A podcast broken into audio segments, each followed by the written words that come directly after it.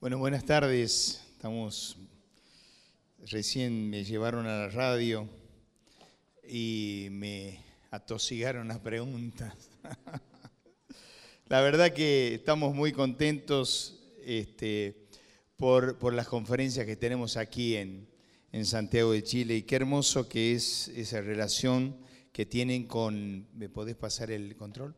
la relación que tienen con la radio Mesías porque eh, es tener un contacto con el mundo. Uno nunca sabe lo que tiene cuando tenemos una radio.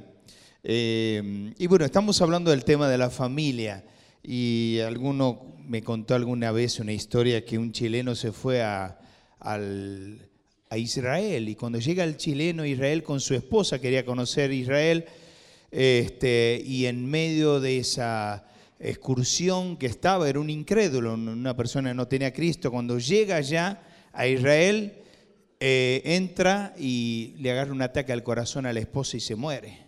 Se muere la esposa de este incrédulo, de esta persona que no tenía Cristo en Israel.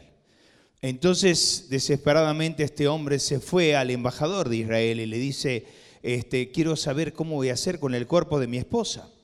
Entonces el embajador de Israel le dice, mire, tiene dos opciones. Si usted la sepulta aquí, mil dólares.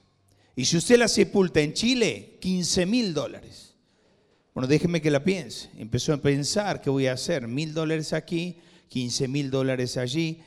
a las 24 horas dice, dice, vengo a decidir, a comunicar mi decisión. Voy a llevar a Chile a mi, ex, a mi mujer que partió a la eternidad. Pero ¿por qué 15 mil dólares va a pagar si puede pagar mil y la sepulta aquí? No, dice, me contaron que aquí hace dos mil años resucitó alguien y no quisiera esto, así que prefiero pagar 15 mil dólares y llevármela a Chile. Bueno, pero esto era un incrédulo. Cuando uno va al ambiente evangélico, uno ama y por eso estamos hablando de la familia. Y qué hermoso es entender que la familia es creada por Dios y cuando vamos a, a comprender esta gran verdad de entender de que Dios, en el pensamiento creativo de Dios, creó la familia para que sea un lugar de refugio y de bendición. Uno dice, Señor, gracias. Gracias porque yo no sé qué haría sin mi esposa y mis hijos. Gracias porque tú has creado esto para bendición de nuestras vidas. Vamos a la Biblia en Génesis capítulo 2. Vamos a leer la palabra de Dios. Génesis capítulo 2 verso 26, lo vamos a tener en la pantalla.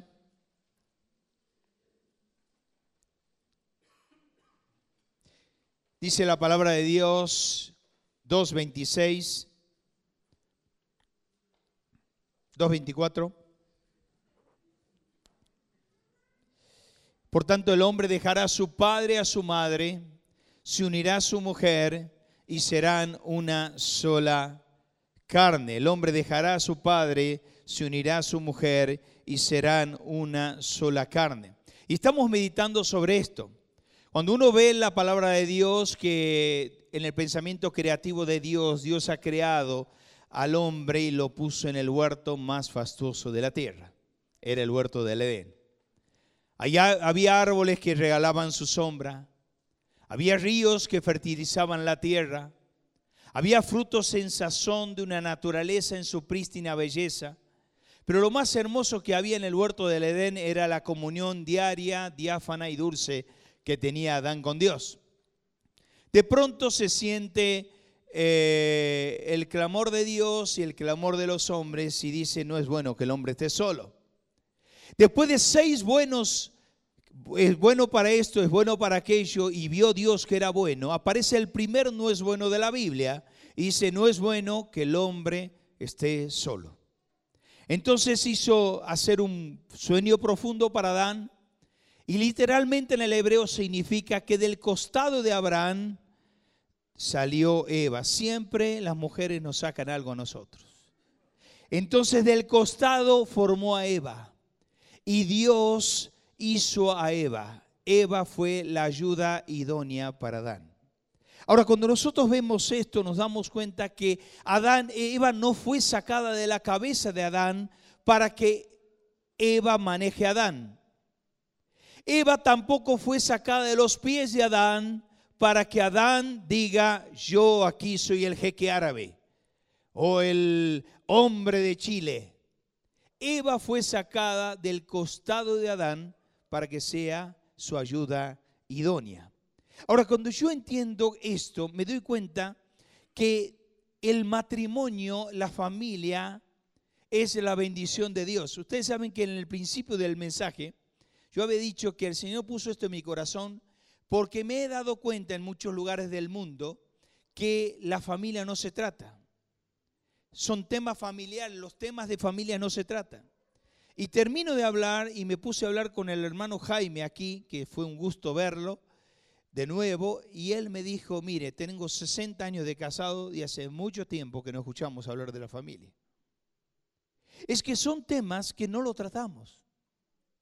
Ahora, qué hermoso que el Espíritu ha guiado a mi querido hermano que compartimos ya conferencias a Eliseo, para hablar del compromiso con Cristo, para, sin habernos comunicado, hablar de una familia entregada a Cristo. Porque el problema es esto, uno pregunta, ¿por qué no hay avivamiento en nuestra iglesia? ¿Por qué la iglesia no crece? ¿Por qué pasan los años, somos los mismos? Cuando nosotros nos damos cuenta que el avivamiento viene por una persona, y esa persona es una bendición en su familia, y el avivamiento va a la familia, y la iglesia es un conjunto de familia. O sea, el avivamiento de la iglesia comienza en una persona y termina en una familia para culminar en una iglesia. No hay avivamientos en las iglesias si no hay familias espirituales. En otras palabras, a mayor familias espirituales que haya en una iglesia, mayor espiritualidad habrá en la iglesia. Entonces yo tengo que clamar que las familias cumplan su rol que el hombre del hogar sea el hombre, el sacerdote del hogar, sea una bendición para nuestra iglesia. Que el hombre del hogar sea el hombre que maneje las prioridades de la iglesia. Que los pantalones espirituales del hogar lo tenga el hombre. Que la mujer no tenga que decirle al hombre, vamos viejo, vamos a la reunión, y el hombre esté mirando River y Boca. Sino que entienda que él es el sacerdote del hogar. Querido, hermanos, si mi esposa no lee la Biblia, el problema es mío. Si mis hijos están apartados, el problema es mío. Si la Melanie o Leandro, mis hijos, están en cualquier cosa, el problema es mío, porque yo soy el sacerdote del hogar. Ahora, cuando yo voy al, al punto, ponémelo por favor, cuando vamos a la exégesis de que estamos viendo de cimiento, porque estamos hablando de lo que es la familia y cómo colocar cimientos. ¿Se acuerdan de las dos casas? Las casas que el Señor dijo en Mateo capítulo 7. Las dos casas eran iguales, eran pintados de la misma forma, pero el cimiento era distinto. Vino la lluvia, vino los vientos, una casa cayó y la otra permaneció. Ahora, ¿por qué una casa cayó? Y era por el cimiento. ¿Qué cimientos tenemos en nuestro hogar, mi querido? ¿Cuál es el cimiento que tenemos en nuestra familia? El cimiento del pacto, ya hemos hablado, de cómo Dios hace un pacto con la mujer, un pacto con el hombre. Malaquías y Proverbios, capítulo 2, los 2, 17 y 2, 14. Dios pacta, el que pone los acuerdos del pacto es Dios. Y cómo Dios se acerca al hombre y hace un pacto con el hombre y hace un pacto con la mujer y no es como algunos dicen, y, dejar, eh, y bueno, y eh, seremos hasta que la muerte los separe. Eso no dice en ningún lado de la Biblia. Lo que Dios unió no lo separa el hombre. Yo tengo que entender que debo clamar a Dios para que mi matrimonio llegue hasta que el Señor me venga a buscar. El segundo es el cimiento del plan. ¿Por qué? Dice, el hombre dejará a su padre a su madre. Hemos hablado de independencia económica, domiciliaria, psicológica. La única tercera persona permitida en el matrimonio es el Señor. Por eso cordón de tres dobleces, dice Eclesiastés, no se rompe pronto.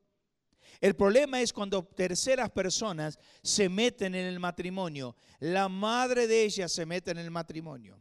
El amigo de la familia se mete en el matrimonio y empezamos a tener grandes problemas matrimoniales. Pero cuando hablamos de identificación, se unirá a su mujer. Ahí la palabra unirá en el hebreo significa dos hojas pegadas. Cuando yo tengo dos hojas pegadas, no hay luz. En el matrimonio no tiene que haber luz que lo separe. En el matrimonio tiene que haber secreto que lo separe. El matrimonio tiene que estar unido. Porque el matrimonio es un concepto matemático, no es uno más uno, dos. Es uno por uno, uno. Serán una sola carne. Y eso me habla de intimidad. ¿Por qué intimidad? Porque nosotros no nos damos cuenta que la intimidad no solo es en la parte sexual, que todos lo sabemos, sino la intimidad nos habla de intimidad en todos los sentidos de la vida. Yo tengo que entender, y voy a tratarlo más adelante, pero yo no solo tengo que ser en el matrimonio, en la familia, una sola carne, sino tengo que tener un solo bolsillo. El gran problema que tienen los matrimonios hoy, que como la mujer trabaja, ella maneja sus finanzas y él maneja sus finanzas. Entonces, cuando ella maneja sus finanzas y él maneja sus finanzas, hay competencia de ingresos. Y el problema es que la Biblia dice que serán una sola carne, se unirán. Querido hermano en Cristo, el principio del divorcio son arcas divididas. El principio del divorcio son arcas divididas. Cuando ella maneja algo y yo manejo algo. Cuando vamos a la Biblia nos damos cuenta que Dios nos insta que cada uno de nosotros podamos vivir una vida unida con nuestro matrimonio, unida en el Señor, fusionada con el Señor, viviendo una vida en el Señor. Hace un tiempo atrás vino a nuestra oficina, nosotros tenemos una oficina pastoral que vienen los padres del colegio para hablar y me decía, mira, nosotros compartimos los gastos y manejamos los gastos como queremos. ¿Por qué? Porque ella gana más que yo. ¿Ves? Como ella gana más que yo, empezamos. Entonces la luz paga ella y yo pago el teléfono. Y me deja todas las luces prendidas. ¿Por qué? Porque yo tengo que pagar la luz. Y empieza un problema de, de que no hubiera habido si hubiéramos hecho lo que dice la Biblia. El hombre dejará a su padre y a su madre, se unirá a su mujer y serán una sola carne. El trípode de la bendición matrimonial es el marido, la esposa y Dios. Cuanto más cerca de Dios esté el marido, cuanto más cerca de Dios esté la esposa, el punto del encuentro es la cruz de Cristo. El punto de encuentro es Dios. Cuando yo entiendo que Dios es todo para mí, que es el centro de mi vida, es el centro de mi matrimonio, es el centro de mi familia, entiendo que empiezo a vivir una vida plena en Dios. Ahora, por favor, vamos al 1 Corintios capítulo 11, por favor. 1 Corintios capítulo 11, verso 3.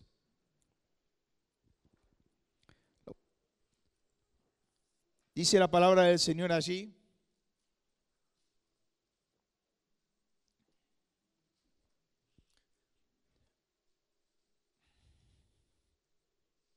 Once tres. Ahí lo tenemos en la pantalla. Dice, porque quiero que sepáis que Cristo es la cabeza de todo varón y que el varón es la cabeza de la mujer y Dios es la cabeza de Cristo. Voy a pedir David que me subas un poquito el micrófono, estoy esforzando la voz. Ahora, cuando vamos a, a lo que dice el texto allí, ponemos la pantalla, ahí es el cimiento de la prioridad. Dice Dios, Cristo, el hombre, la mujer, los hijos. Está el cimiento del pacto, el cimiento del plan, viene el cimiento de la prioridad. Dios, Cristo, el hombre, la mujer, los hijos. Hermano querido, cuando yo intercalo la prioridad de Dios, caigo en problemas. ¿Qué pasaría si yo pondría a los hijos en medio del hombre y la mujer? Ya lo vamos a ver más adelante. Tendría el mismo problema de Génesis con Isaac y Rebeca. El gran problema que tenemos es cuando el hombre, sacerdote del hogar, no maneja el hogar. Ustedes saben que nosotros en nuestra iglesia, nosotros tenemos reunión de mujeres. Nosotros tenemos una vez al mes la reunión de mujeres como tuvieran ustedes el viernes pasado, pero después tenemos reunión de hombres. Y en la reunión de hombres la hacemos en un aula del colegio, vienen 50, 40, 50 hombres, empresarios, médicos, abogados, hombres vendedores de ambulante, vienen a aprender lo que dice Dios para el hombre. Y lo confrontamos con la palabra. Porque hay hombres que no entienden su rol. Hay hombres que no entienden que tienen que ser espirituales, que tienen que ser hombres íntegros, hombres irreprensibles, hombres que amen al Señor. Cuando hay hombres que aman al Señor, los hijos aman al Señor. Cuando los hombres aman al Señor, sus hijos sirven a Dios. Cuando hay hombres que aman al Señor, sus esposas aman al Señor. Pero cuando un hombre es apático, soberbio, orgulloso, vanidoso, los hijos nacen apáticos, soberbios, vanidosos y vanidosos y, orgullosos. Ahora, la palabra lo dice Dios, Cristo, el hombre, la mujer, los hijos. Mira esto. Hay, están los lugares, pero hay un cargo. Y cada cargo tiene una autoridad. Si uno va a Egipto, ¿quién tenía el cargo? Faraón. Pero ¿quién cortaba la pizza? No sé cómo le llaman en Chile. El bacalao. Eh, ¿Quién cortaba a ver. La torta. Es que no sé qué me dice. Bien. ¿Quién cortaba? Moisés. En Israel, Saúl tenía el nombre, el gran nombre, pero ¿quién cortaba y tenía la autoridad? David. En Susa, eh, perdón, Babilonia, Nabucodonosor tenía el cargo, pero la autoridad la tenía, eh, ahí es Daniel, me equivoqué, eh, no lo grabé. En Susa, el cargo lo tenía Suero, pero la autoridad la tenía Esther. Ahora la pregunta de esta noche es, en tu casa, ¿quién tiene el cargo y quién tiene la autoridad? Viene la hija, se le acerca y le dice, papá, ¿puedo salir esta noche? Preguntarle a tu madre. Entonces, ¿quién tiene la autoridad?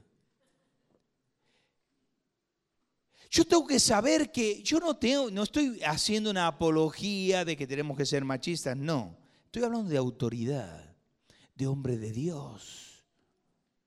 Estoy hablando de un hombre que sepa su sí sea sí, su no sea no. Porque muchas veces somos una, una cosa en la iglesia, una cosa en la casa.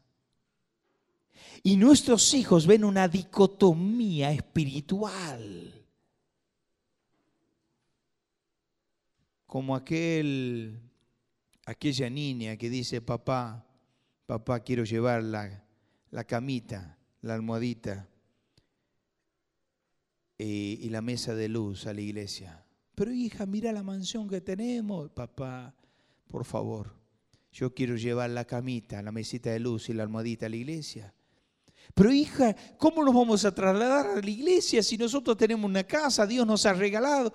Papi, por favor, quiero llevar mi camita, mi mesa de luz y mi almohadita a la iglesia. ¿Pero por qué? Decime por qué.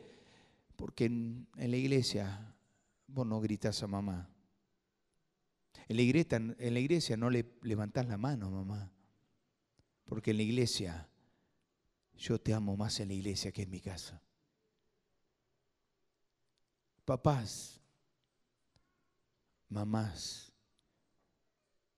¿Se dan cuenta por qué tenemos que hablar de la familia?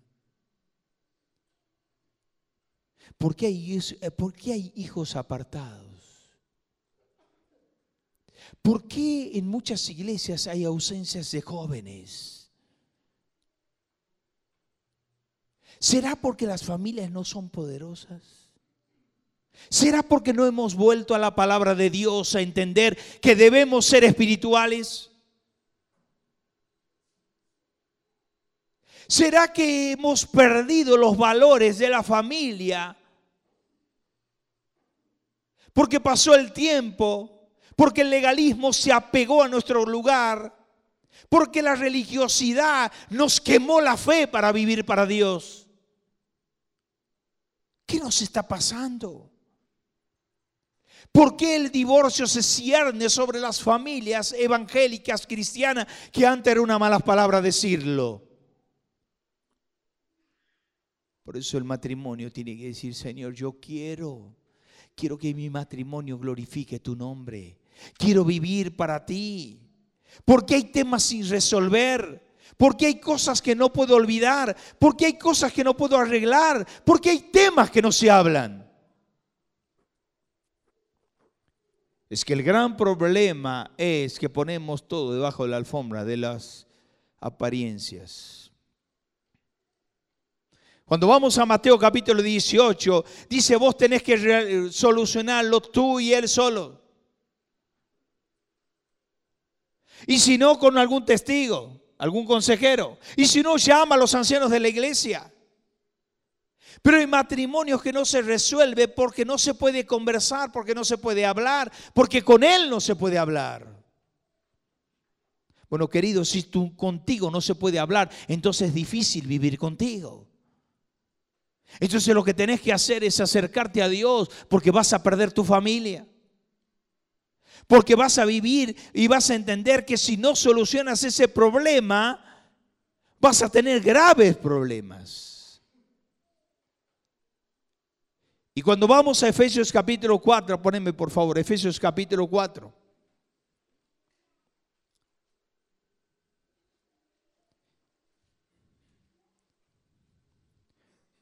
Cuatro capítulo, verso 32, por favor.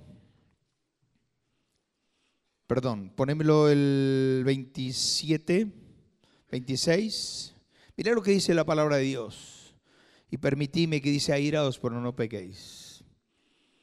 No se ponga el sol sobre vuestro enojo. ¿Qué significa? Que el sol no vea el enojo de un nuevo día. Vos te puedes ir enojado con tu esposa, con tus hijos, pero no tiene que ver tu enojo, el sol de un nuevo día. ¿Cuántas veces te fuiste enojado a dormir? Ahora ese enojo se va a dormir. ¿Cómo se levanta? Poné la próxima. Ni des lugar al diablo. Permitime decirte algo. Ahí la palabra lugar es topos. Lugar legal. ¿Qué significa? Le estás dando lugar al diablo. Pero si no hay posesión demoníaca cuando somos cristianos, ya lo sé. Pero vos le estás dando un lugarcito a Satanás en tu corazón. ¿Has visto? Mira cómo se enojó. Mira cómo grita. Mira. La próxima. El que hurtaba no hurte más, sino trabaje haciendo con sus manos lo que es bueno para que tenga ¿Qué compartir con los que padecen necesidad? 29. Ninguna palabra corrompida. La palabra corrompida es podrida. Perdóname, no me gusta decir vocablos vulgares en el púlpito, pero literalmente en el original, en el griego, es podrido, algo que tiene olor, que es nauseabundo. Sale de vuestra boca. Cuando estás enojado, sale palabra corrompida sino la buena para, y necesaria para la edificación. Ahí la palabra edificación significa que yo voy a bendecir, pero estoy enojado, ¿a quién voy a bendecir? Y dar gracias a los oyentes, la próxima. Y no con tristeza al Espíritu de Dios, el cual fuiste sellado para el día de la redención. ¿Qué significa cuando yo estoy enojado? Contristo el Espíritu de Dios. Yo no puedo hacer cohabitar a mi Dios con mi enojo, porque lo contristo. La próxima. Quítense de vosotros. Ahí empieza. Escucha bien lo que te voy a decir. La escalera descendente de este gran flagelo que tenemos dentro del hogar, la amargura. La palabra amargura allí es picros. ¿Qué significa? Es una palabra, amargura, picros significa algo punzante, que me muevo y siento que me punza, que me hiere. Por eso, cuando vamos al Salmo 73 y vemos a Asaf, que Asaf miraba a los incrédulos y decía, ¿cómo ellos han crecido? ¿Por qué ellos? En vano he limpiado mi alma. En vano. Empezó a decir, ¿hasta que Entré al santuario de Dios. Y me di cuenta el fin de ellos. En un versículo dice, en mi corazón sentía pun, punzadas. Hay espicros. La amargura. Primero amargura. Ahora, esa amargura me habla Hebreos capítulo 12, verso 15, que lo vamos a tomar mañana, pero lo voy a decir al pasar. Mirad bien, no sea que alguno deje de alcanzar la gracia de Dios, que brotando alguna raíz de amargura os estorbe y por ella muchos sean contaminados. Cuando yo tengo una raíz de amargura, contamino a otros. Entonces yo estoy enojado con mi amigo Eliseo y empiezo a hablar a, Jaime de Eliseo y empiezo a hablar a Marco de Eliseo y empiezo a hablar a Edu de Eliseo y empiezo a contaminar a toda la iglesia porque la palabra griega de contaminados en Hebreos 12:15 es meainos, un cofre de veneno que yo le coloco en mi corazón. ¿Se acuerdan la germinación? que se hacíamos en la primaria. ¿Se acuerdan los germinación? Aquí en Chile hacían también. Bien. Yo le pongo una semilla de odio en el corazón. Y se hace una planta de amargura en mi alma. Pero después viene el enojo. Después del enojo viene la ira. La ira, ahí la palabra griega en ira significa un, una explosión interna del corazón. Yo exploto en ira. La ira, cuando vos estás airado, la ira no la sientes. Cuando habla de ira, está hablando eh, eh, en lo interno. Próximo paso, la gritería. La gritería es la explosión externa. Y uno dice, ¿gritar en la casa es pecado? Sí. La gritería es pecado, mi hermano. No grite en su casa. De padres gritones nacen hijos gritones. Y después vienen y gritan en la iglesia. No grites. Bajando el tonito, como le dijo mi hijo Leandro varias veces. Baja el tonito para hablarle de papá. Ahora no, porque ahora es un siervo de Dios. Por ahí le sale la cadena, pero estamos. Estamos manejándola. Tiene 20 años.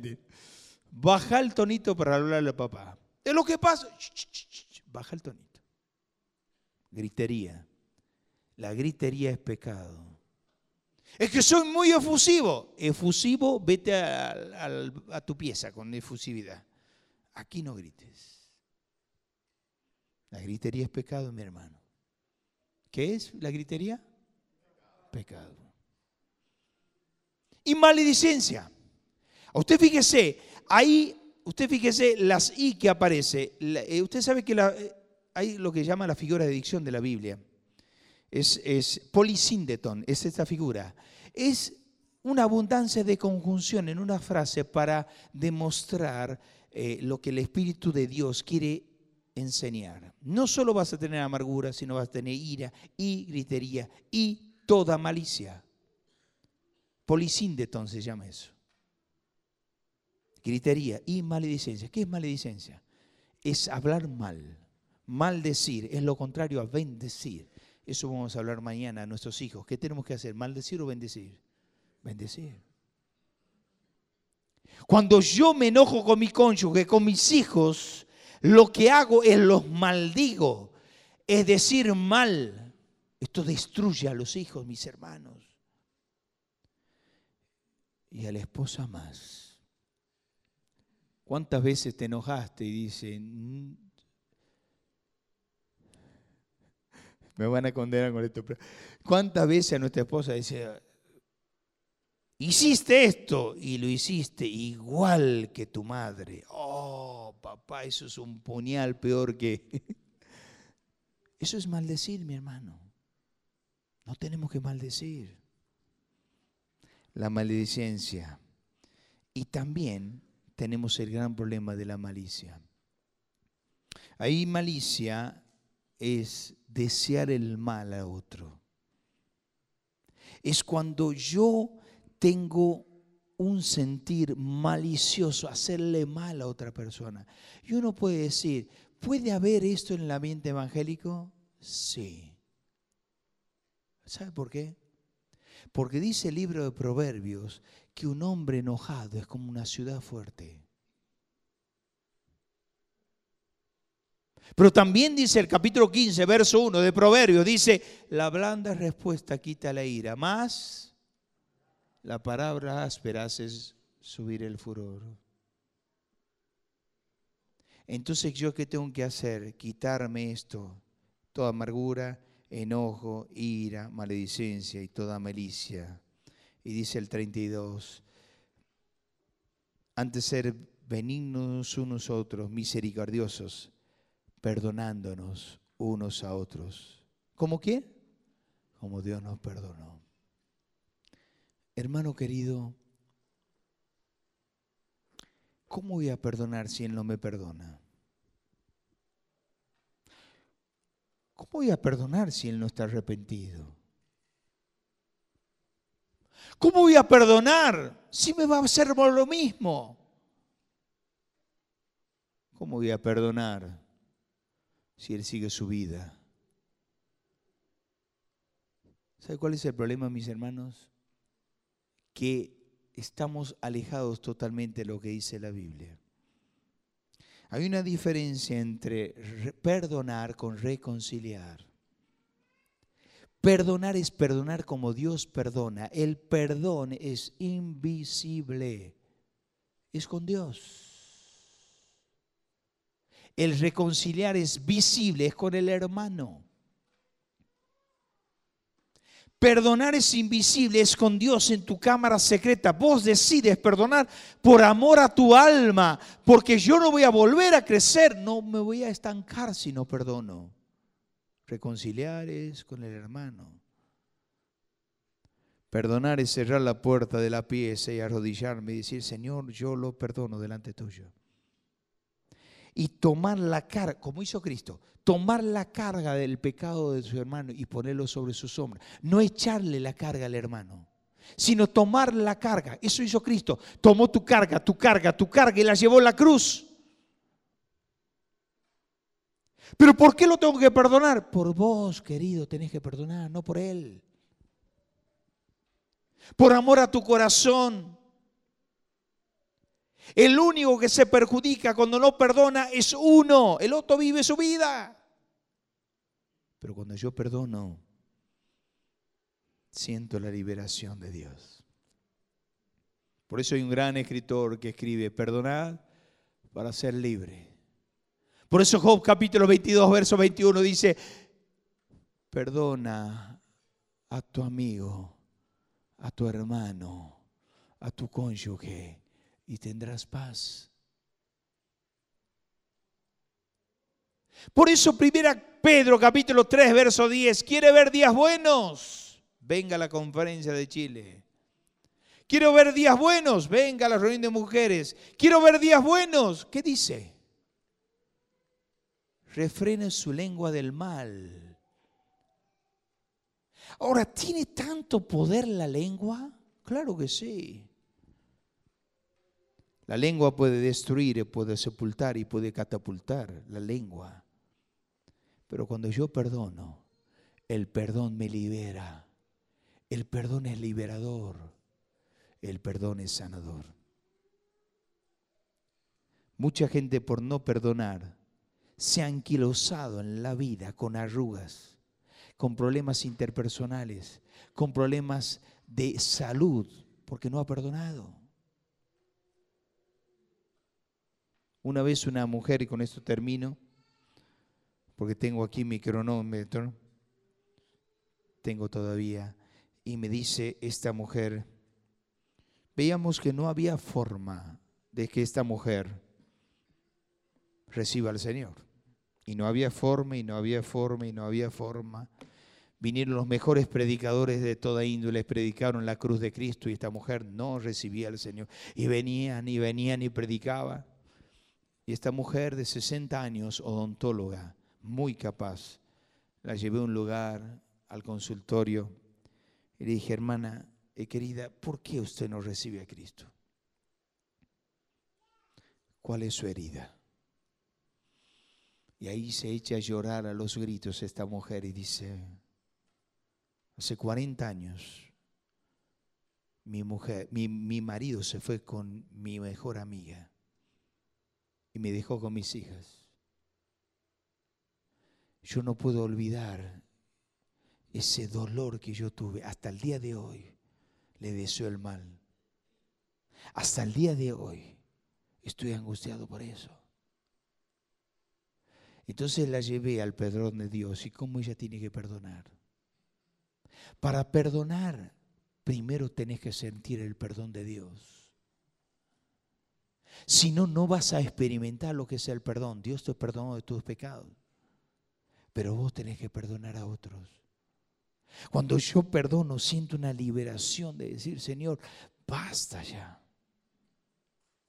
Porque estarás en la cena del Señor y partirás el pan y la copa y te acordarás de ese hermano. Y te irás de vacaciones al, al lugar más paradisíaco, pero te acordarás de tu hermano. Cuando uno perdona, se ata con el hecho pasado. Entonces, ¿qué pasa? Déjeme que, que, lo haga. Cuando yo no perdono, me ato, entonces empiezo a caminar en la vida mirando al pasado, mirando al pasado, mirando al pasado. Cuando no perdono, no tengo proyectos en la vida. Cuando yo perdono, tengo la liberación, tengo la paz, tengo la bendición. Hermano querido, yo no sé con quién estás disgustado. No sé si estás disgustado con tu papá, con tu mamá, con tus hijos, con algún pastor de la iglesia, algún anciano, con otro anciano. Lo importante es que liberes tu corazón en esta noche y le digas, Señor, perdóname. Señor, perdóname. Quiero vivir una vida de libertad. Quiero entender que el perdón me hace libre. Y como dice la parábola del Señor, de los dos deudores, un deudor le debía mucho y el otro deudor le debía poco. Entonces el que le debía mucho va al esclavo y le dice, no me debes nada. Eran millones que le debía, desde ahora no me debes nada. Y esta persona se fue y se fue a otro que le debía muy poquito. Y dice, no te voy a perdonar a ti. Se entera el otro deudor y dice, no perdonaste, ahora te mandaré a los verdugos. Usted fíjese, a los verdugos. Cuando yo no perdono, Satanás me lleva a los verdugos, al verdugo del desaliento, de la angustia, de la enfermedad, del dolor, de las lágrimas. Por eso en estos minutos que tenemos, cierra tus ojos, por favor. Y delante del Señor y de esta congregación, en la intimidad de tu corazón, decirle, Señor, yo quiero perdonar a fulano de tal. ¿Quién es tu padre? ¿Quién es un abuelo? ¿Quién es alguien de la iglesia? Quiero perdonarlo. Quiero vivir la paz tuya, la liberación tuya, la bendición tuya. Yo no quiero sentir, oh Dios, que mi vida se trunca en un ministerio infructuoso. Oh Dios, ayúdame a perdonar quiero vivir en libertad. Para tu gloria y para tu honra.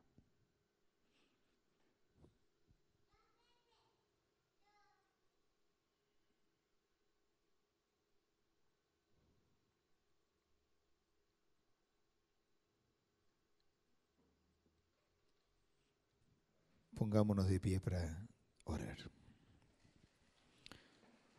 Padre, gracias por esta noche. Oh Dios, no podemos menos que reaccionar así con tu palabra. Perdónanos, oh Dios. Perdónanos, perdona nuestra carnalidad. Perdona nuestra infidelidad. Perdona, oh Dios, nuestra inmoralidad. Porque tenemos orgullo, porque tenemos apatía, porque tenemos desidia. Oh Dios, ayúdanos a vivir en libertad. Queremos sentir la paz tuya.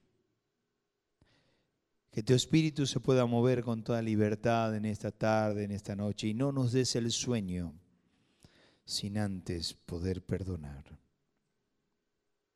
Bendice tu palabra, oh Dios. Tu palabra está bendecida, perdón, pero aplica tu palabra a cada corazón para tu gloria y para tu honra. Oramos en el nombre del Señor Jesús. Amén y amén.